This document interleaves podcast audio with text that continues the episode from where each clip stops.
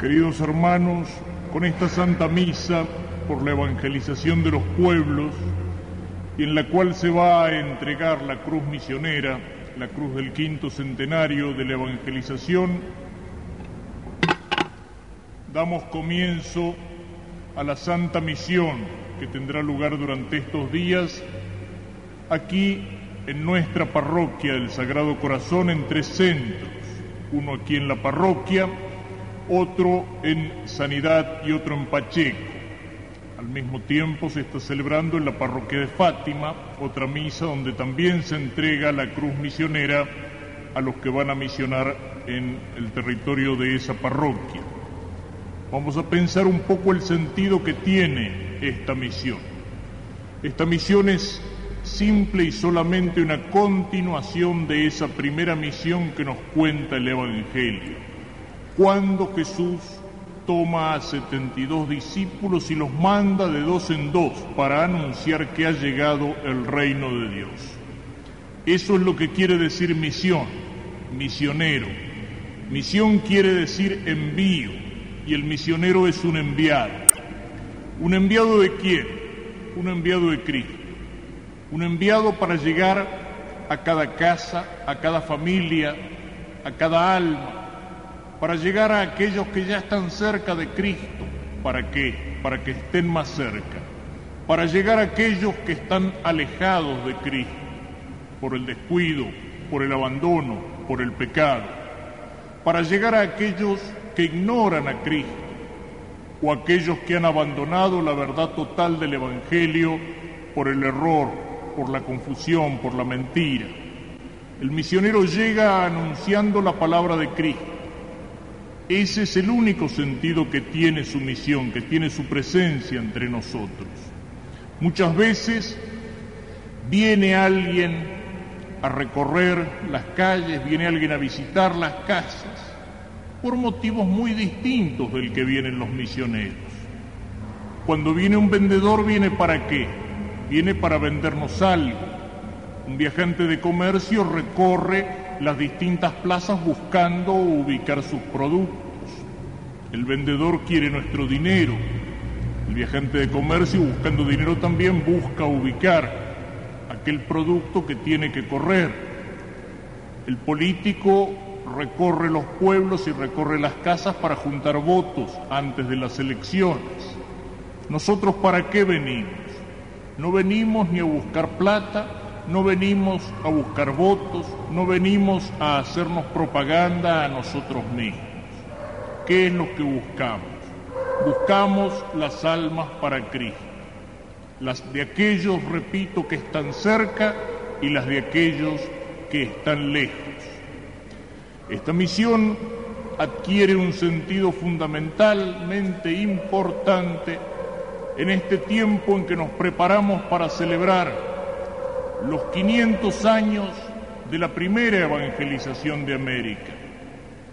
Y el Papa, el Santo Padre desde Roma, nos llama a una nueva evangelización, una nueva evangelización, un espíritu misionero de la Iglesia, que tiene no solamente importancia en aquellos países donde todavía el catolicismo es una pequeña minoría en medio de las religiones paganas o del ateísmo oficial, sino que tiene también una enorme importancia en nuestros pueblos, que han nacido bajo la sombra de la cruz, que han nacido, como en el caso de nuestra América española, bajo el manto de la Virgen Santísima. En nuestros pueblos que han nacido cristianos y católicos y que se llaman todavía cristianos y católicos, donde la inmensa mayoría de la población llega a la iglesia por lo menos para solicitar el bautismo para ser cristianos, católicos, hijos de Dios. Y sin embargo, si les preguntamos, nos dicen que sí, que creen en Dios. Si le preguntamos a la mayoría de la gente de nuestro pueblo, nos dice que sí, que son cristianos, que son católicos. Pero ¿cuántos son los que viven como si no fueran cristianos, como si no fueran católicos? Los que viven como perfectos paganos, los que viven olvidados de Dios. ¿Cuánta ignorancia? Cuánto alejamiento, cuánto pecado. cuánta miseria, cuánta pobreza, cuánta necesidad en las almas. Ese es el sentido que tiene la misión.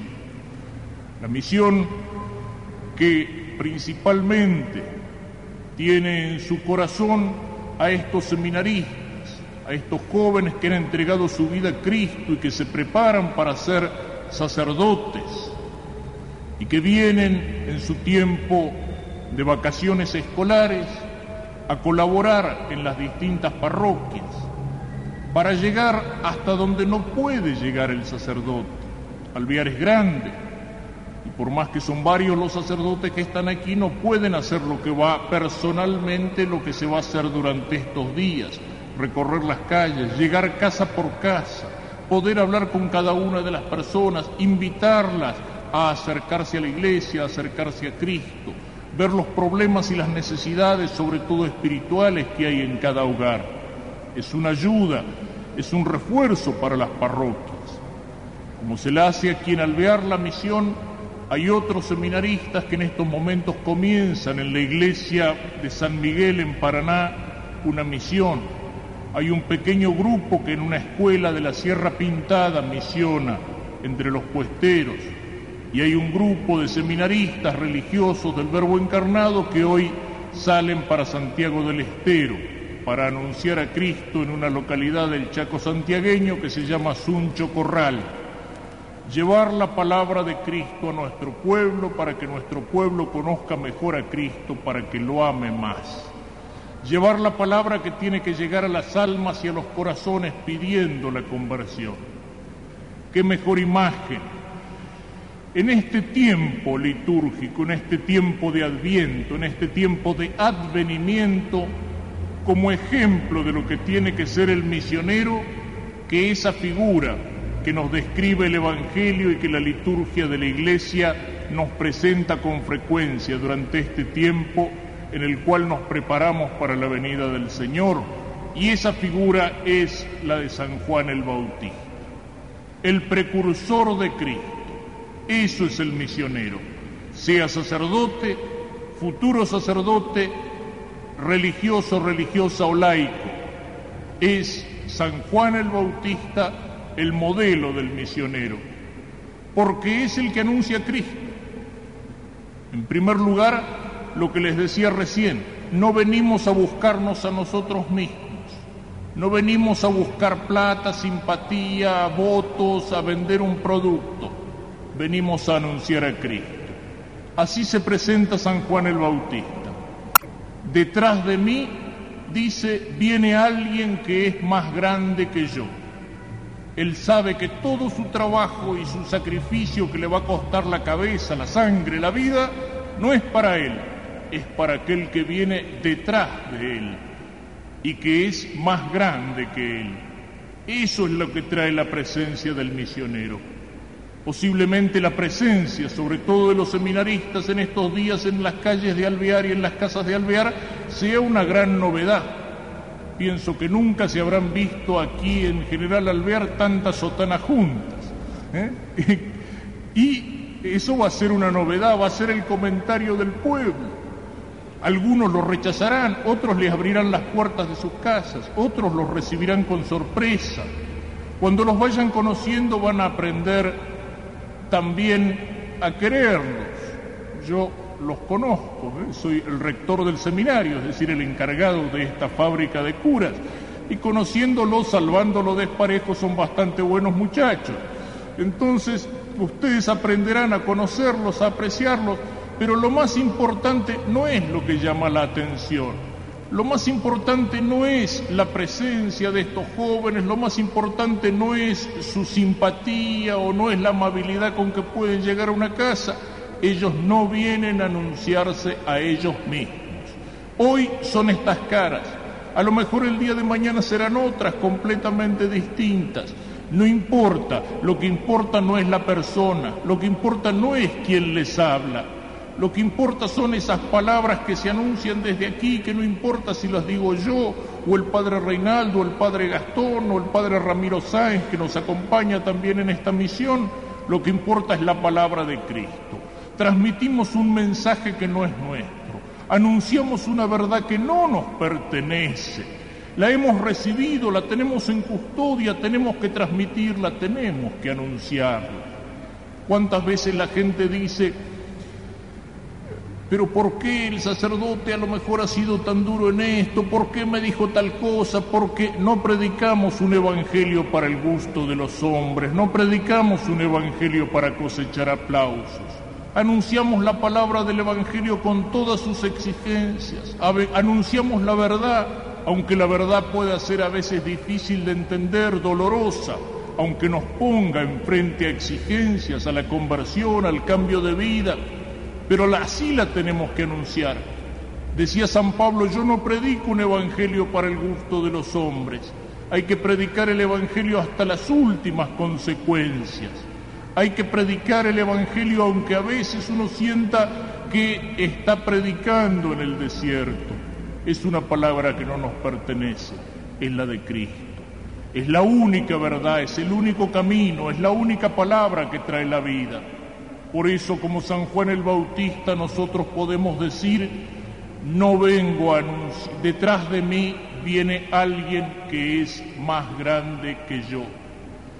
Y San Juan el Bautista tiene conciencia de que el Salvador ya ha llegado, el Salvador esperado por los pueblos, por las naciones durante siglos, el que viene a traer el perdón de los pecados, el que viene a abrir las puertas del cielo, el que viene a enseñarnos a conocer al Padre de los cielos ya ha llegado.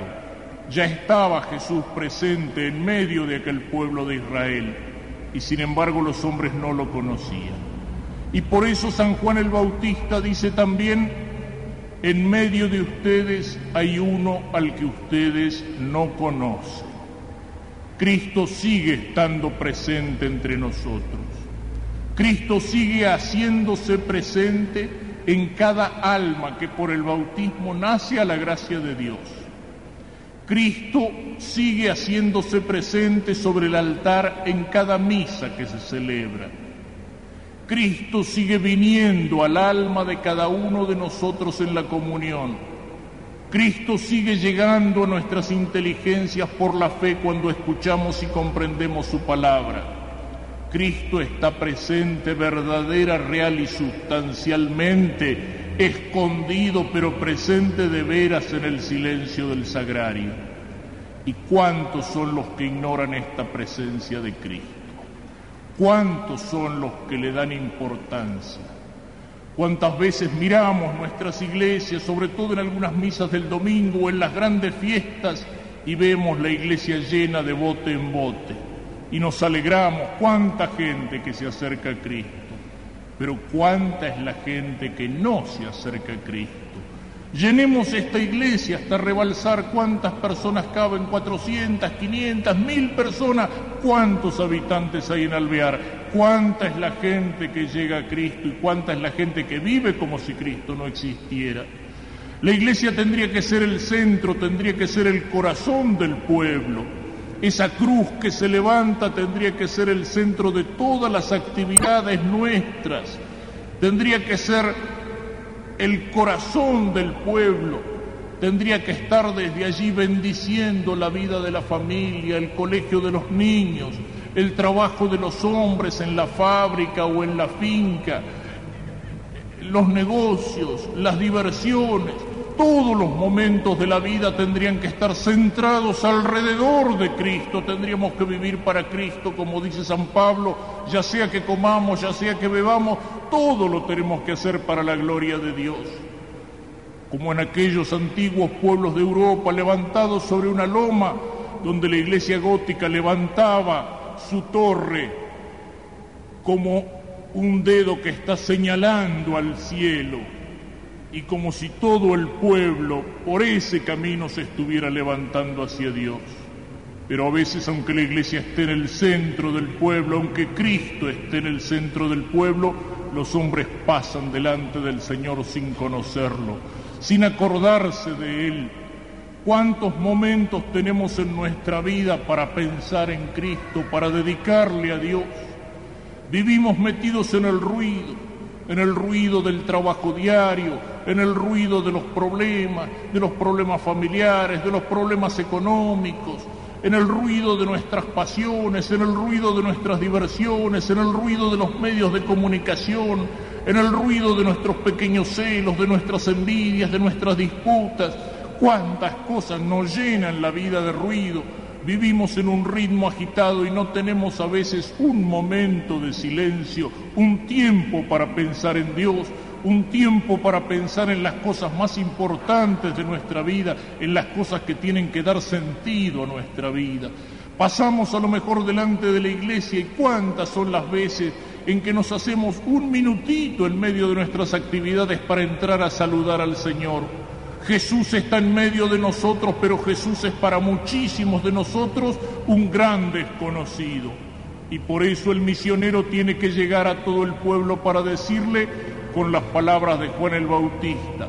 En medio de ustedes hay uno al que ustedes no conocen. ¿Cuántos son, como lo decíamos antes, los que no conocen a Cristo? Los que son bautizados y se llaman cristianos, pero tienen un conocimiento tan rudimentario, tan elemental, tan pobre de su fe cristiana y católica los que se llaman cristianos y católicos pero viven, como decíamos antes, como si fueran perfectos paganos, los que le vuelven las espaldas a Cristo o esperan para acordarse de Cristo a lo mejor hasta el momento de la muerte, si la muerte no los sorprende cuando ya es demasiado tarde. Entonces, ese tiene que ser el mensaje que el misionero lleva. Detrás de mí viene alguien que es más grande que yo, no vengo a predicar mi palabra, sino el Evangelio de aquel que me ha enviado. En medio de ustedes hay uno al que ustedes no conocen. Y después, como Juan el Bautista, señalar la presencia silenciosa de ese Dios desconocido. Este es el Cordero de Dios, este es el que quita los, los pecados del mundo. Esta es la única salvación, esta es la única verdad esta es la única vida, este es el único camino para el cielo, este es el único camino para la vida eterna. Ese es el sentido de la misión, ese es el mandato que recibimos de Cristo hace dos mil años y es el mandato que cada misionero va a recibir en la entrega de esa cruz misionera, que es la misma cruz que preside en esta iglesia la misma cruz que presidió la celebración de la primera misa en el territorio de la América Española. Para terminar, pensemos una cosa, todos tenemos que ser misioneros en estos días. Estarán los seminaristas, estos jóvenes que, como decían, han entregado su vida a Cristo y se encaminan al sacerdocio. Estarán todas las personas que de una manera o de otra colaboran con la misión y aquellos que los van a acompañar en la visita de las casas. Pero todos y cada uno de nosotros tenemos que ser misioneros. En primer lugar, acercándonos a la misión. Aquí en esta iglesia y en cada uno de los centros, cada día tiene que haber un número mayor de gente. Ninguno puede pensar y decir, yo ya sé todo, yo ya soy católico, yo ya voy a misa, yo ya estoy en una asociación, yo no necesito esto, la misión no es para mí, la misión es para los de allá o para los de allá, la misión es para aquellos pobrecitos. Todos necesitamos vivir más cerca de Cristo, acercarnos más a Jesús, conocerlo mejor. Todos tenemos que sentirnos de alguna manera misionados, acercarnos en estos días, sobre todo al acto central que será la Santa Misa con el sermón misionero en el cual iremos reflexionando acerca de algunas verdades fundamentales de nuestra fe. Pero yo ya las conozco, sí, capaz que las conocemos, pero a muchas de ellas las tenemos un poquitito olvidadas y no pesan en nuestra vida como tendrían que pesar. Pero sobre todo tenemos que ser misioneros acercando a otros a Cristo, acercarlos durante el día, durante estos días especialmente estaremos los sacerdotes para atender a aquellas personas que necesiten, que necesiten conversar, consultar un problema, que quieran confesarse, sobre todo para aquellos para los cuales estos días de gracia son un llamado de Cristo, del cual a lo mejor han estado un poco alejados o un poco olvidados durante mucho tiempo. Y esto es lo que cada uno de los aquí presentes tiene que hacer a partir de esta noche, con los familiares, con los amigos, con los vecinos. Invitarlos a acercarse aquí a la iglesia, a acercarse al centro Scout, a acercarse a los misioneros en la calle, a abrirles la puerta de su casa, a escuchar esa palabra que es la palabra de Cristo. Invitar sobre todo a aquellos, como decíamos, que se encuentran más alejados, a aquellos que por descuido han ido dejando que sobre el alma limpia de la gracia del bautismo se fuera amontonando con el tiempo el polvo y la mugre de los pecados, a aquellos que a lo mejor se han dejado desviar por otros caminos, por el ruido de los medios de comunicación, por las doctrinas de los indios, por la propaganda confusionista de las sectas, aquellos que le han vuelto las espaldas a Cristo por los dolores o por los golpes de la vida. Para todos aquellos tenemos que ser misioneros, tenemos que llevar la palabra del Señor. Y luego Acercándonos aquí sabremos también cuáles son las formas de colaboración concreta con la misión. Pero yo sobre todo entre esas formas le señalaría una, es la oración.